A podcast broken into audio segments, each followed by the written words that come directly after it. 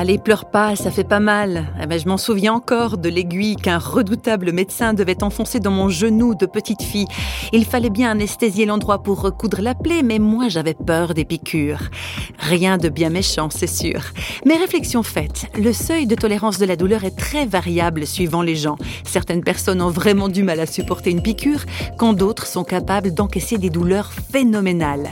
C'est le cas de Nouchine Kazonave, une éducatrice qui souffre d'un terrible terrible cancer des os. Voilà des années et des années qu'elle endure des souffrances qui rendraient fou la plupart des gens.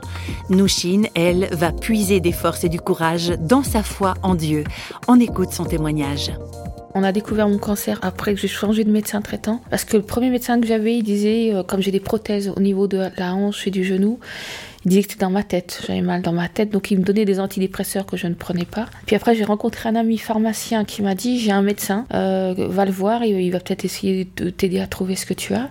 Lui m'a orienté vers un, gars qui fait des scintigraphies osseuses, et j'y suis allée le jour même. Et le jour même, j'ai vu la tête du gars qui faisait ma scintigraphie, et puis il a fini par me dire que j'avais un cancer des os. Donc c'était pas dans ma tête, c'était bien dans mes jambes au début, et puis euh, donc première chimio en 98. Normalement, on vit une année avec ce genre de cancer. Donc, euh, je m'étais préparée à partir, à mourir, à, partir avec Dieu. Ça me faisait pas peur.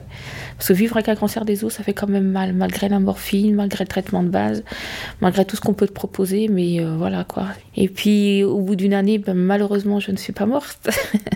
je dis malheureusement d'un côté, heureusement de l'autre.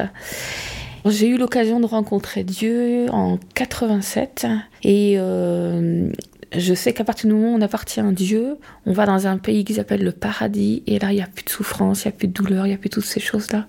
Alors, euh, oui, c'est bien de vivre, c'est bien de continuer sur terre, de donner, de partager tout ce qu'on a reçu de la part de Dieu, mais aussi, je pense qu'on est tous, euh, enfin, tous les chrétiens, ont hâte aussi d'aller rejoindre Dieu, quoi.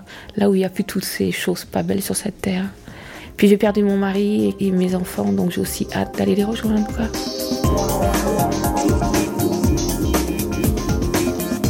Une question qu'on peut se poser, alors comment se fait-il que Dieu laisse Nouchine endurer de telles souffrances? Ben, Il laisse souffrir ben, parce qu'il n'y a pas de raison qu'il me laisse pas moi souffrir parce que je suis chrétienne et qu'il laisse quelqu'un qui n'est pas chrétien souffrir. Euh, le soleil il brille sur la tête de tout le monde, la pluie elle tombe sur la tête de tout le monde, donc la maladie elle est aussi à tout le monde et puis euh, et puis ben, la maladie elle est là depuis la nuit des temps quoi, c'est comme ça.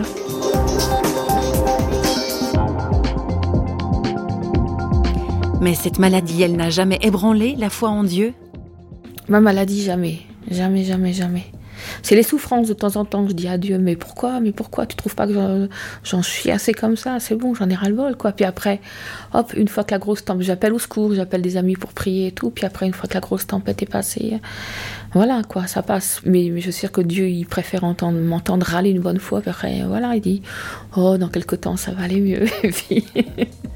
Et puis c'est vrai, quelques temps après, ça va mieux, quoi. Des forces reçues juste au bon moment, eh bien on peut dire que Nouchine sait mettre en pratique les paroles du Christ. À chaque jour suffit sa peine.